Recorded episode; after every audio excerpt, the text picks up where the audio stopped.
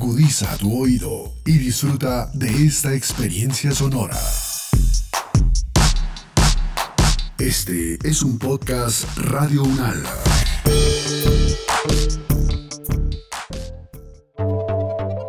Relatos sobre gente de ciencia. Historias de vida para todo público escritas por no escritoras. La calidez humana en la ciencia. Michael Faraday.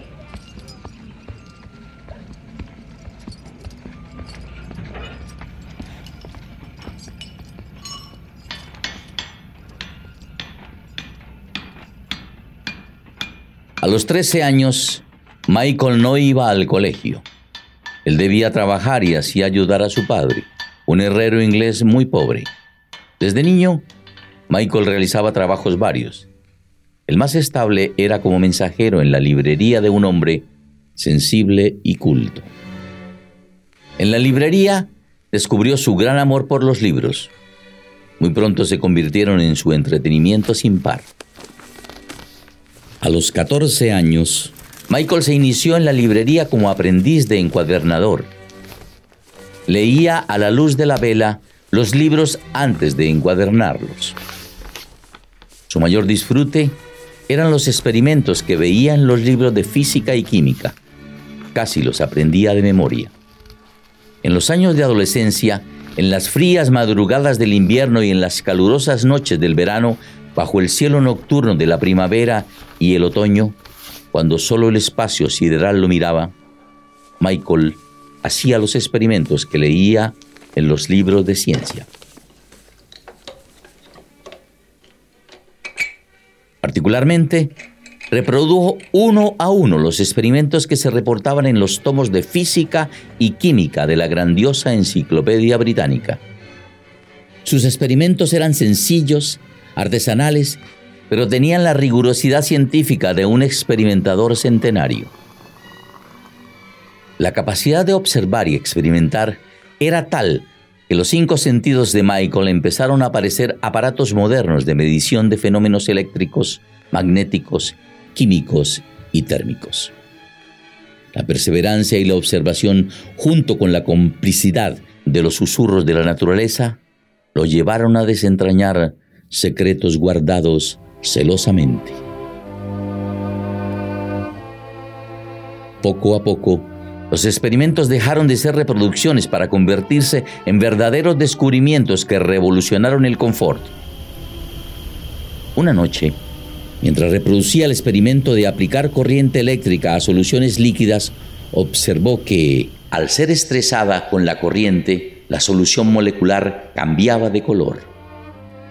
Así, dedicado a investigar el efecto de la corriente, descubrió en 1834 las leyes de la electrólisis fenómeno por el cual se separan el oxígeno, el hidrógeno y los posibles contaminantes que contiene el agua.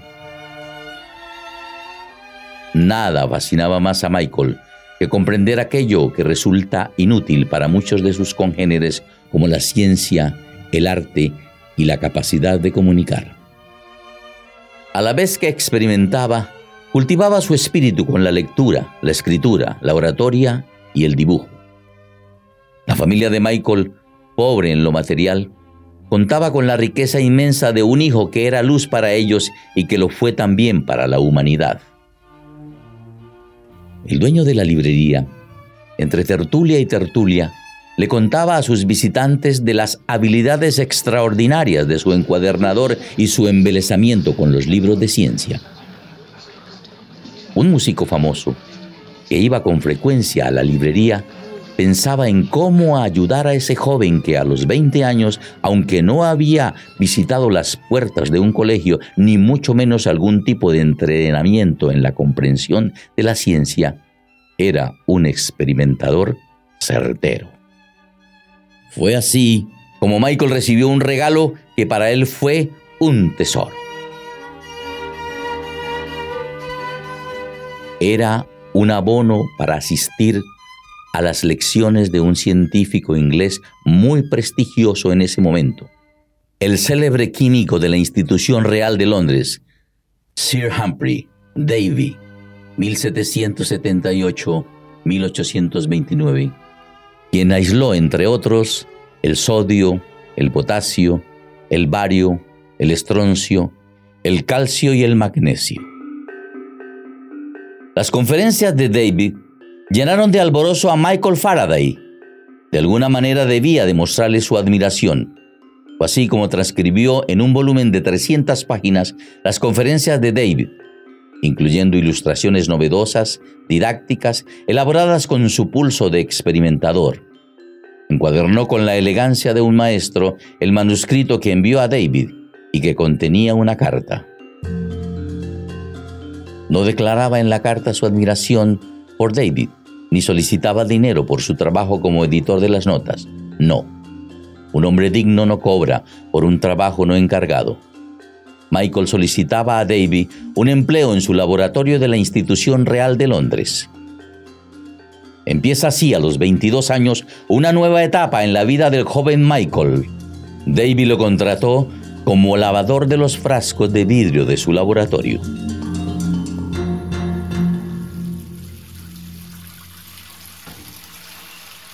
Al inicio, solo lavaba frascos de vidrio.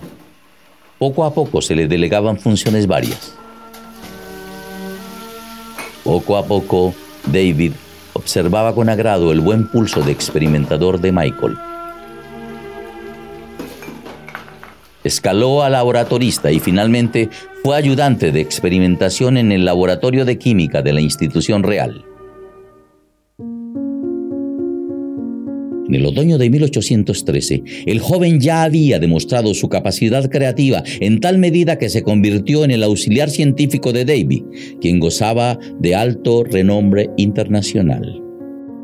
Davy, al contrario de muchos, sabía que la persistencia de Michael para fantasear con experimentos inútiles en apariencia era justamente la particularidad esencial de un inventor.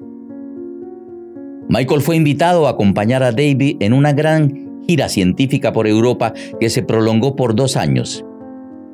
Y fue así como al aseador de vidrios de la institución real le fue dado conocer a los grandes científicos europeos de la época, André-Marie Ampère, Alessandro Volta, Joseph-Louis Gay-Lussac y Alexander von Humboldt.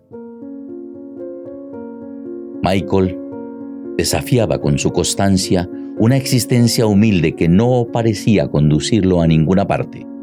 Pero como decía Pasteur, ser un espíritu preparado lo hacía merecedor de un azar favorable. Debbie muere a los 51 años. La institución real necesita un investigador esmerado que continúe con el florecimiento del laboratorio. Michael se convierte así en el sustituto natural de David tiene 38 años, pero su imaginación sigue siendo la de un niño que convierte en alfombra voladora cualquier retazo de lienzo raído. Líneas de fuerzas de campos eléctricos y magnéticos invisibles nunca antes imaginadas se insinuaron voluptuosas ante él. Anduvo y desanduvo una y otra vez los senderos desconocidos del electromagnetismo sus visiones incesantes de imanes danzarines, como niños hiperactivos frente a una rueda de la fortuna o noria de cobre, rescataron a la humanidad de las tinieblas, dando a luz la energía eléctrica.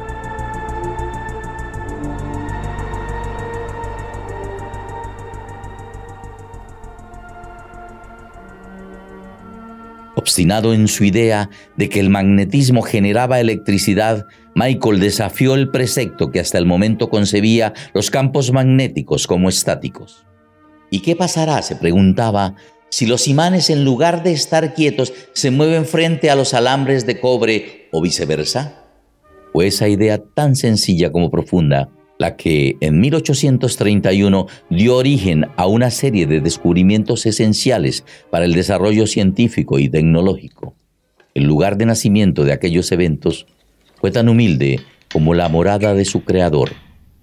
Trozos de imanes, pedazos de alambres y medidores de corrientes sencillos dieron origen al descubrimiento del principio de inducción electromagnética de Faraday o ley de generación de la energía eléctrica. Al ver aquella demostración de ciencia, que por no tener grandes pretensiones no parecía ciencia, alguien preguntó, ¿y para qué sirve esto?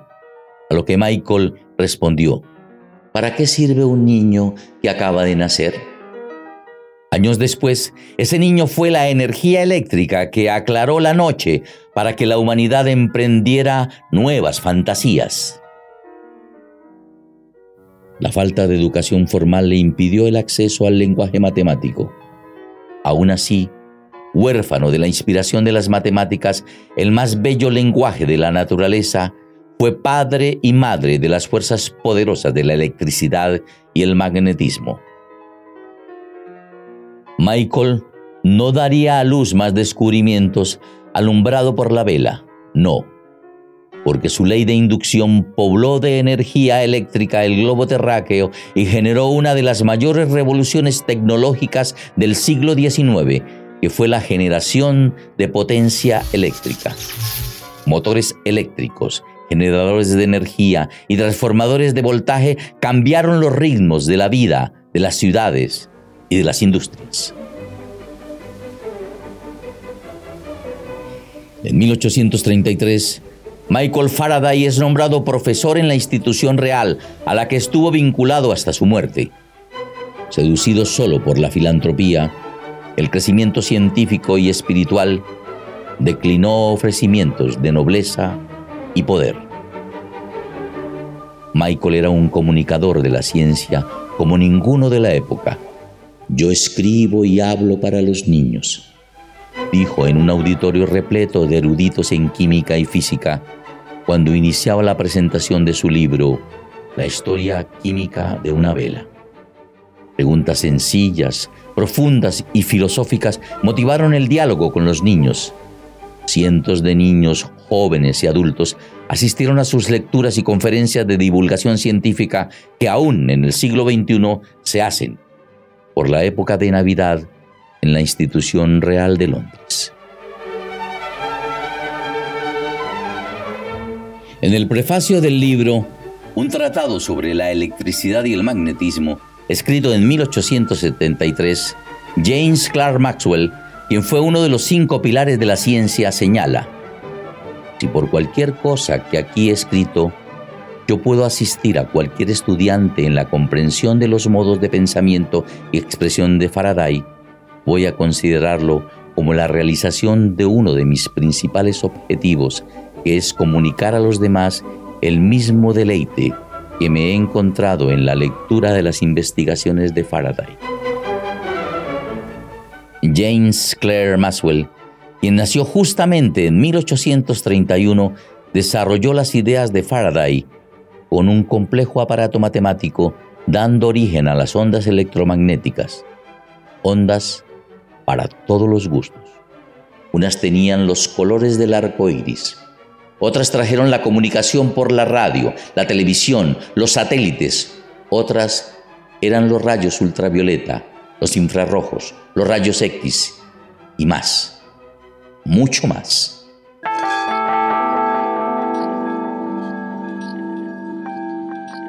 La perseverancia del viajero incansable del pensamiento, Michael Faraday, Inglaterra 1791-1867, lo convirtió en punta de lanza de la tecnología moderna.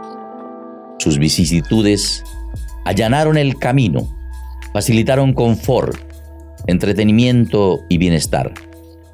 Faraday fue, según Einstein, después de Newton, el más insigne científico de todos los tiempos.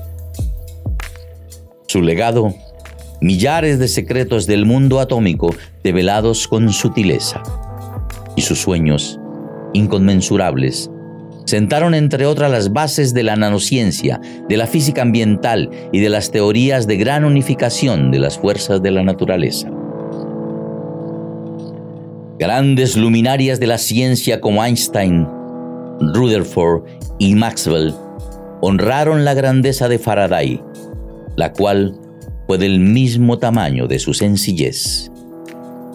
Michael Faraday, caballero andante de la imaginación y forjador de futuro, murió hace casi un siglo y medio. Sin embargo, es tan actual como la energía eléctrica o la nanotecnología. Seres memorables cuyo recuerdo nunca está de más conmemorar.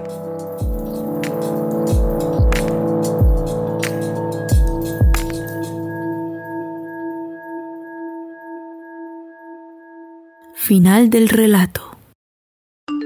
Faraday fue el primer científico que tuvo la idea de generar un movimiento relativo entre un imán y un cable de cobre o circuito cerrado. Mientras acercaba, alejaba o mantenía quieto el imán respecto del circuito cerrado, el circuito estaba conectado a un medidor de corriente. La idea de acercar, alejar o mantener quieto el imán era con el fin de variar el flujo de campo magnético que pasaba a través del circuito. Observó que cuando el imán estaba quieto en relación al circuito de alambre, en el circuito no se medía ninguna corriente eléctrica. En cambio, si el imán se acercaba o se alejaba del circuito, en el circuito se inducía o se generaba una corriente eléctrica, lo que significa una diferencia de potencial eléctrico o una fuerza electromotriz. La dirección de la corriente eléctrica inducida dependía si el imán se acercaba o se alejaba. Las mismas observaciones encontró si el imán se quedaba quieto y lo que movía era el circuito. Sus experimentos lo llevaron a plantear la ley de inducción electromagnética de Faraday, que establece que si varía el flujo de campo magnético a través de un circuito cerrado, esta variación del flujo induce una fuerza electromotriz o voltaje del circuito. Las opiniones aquí expresadas son de entera responsabilidad de sus autores y solo comprometen a los realizadores de este podcast. No representan necesariamente el pensamiento de Radio Unal ni la posición oficial de la universidad. Este y otros podcasts en nuestro sitio web podcast.unradio.unal.edu.co.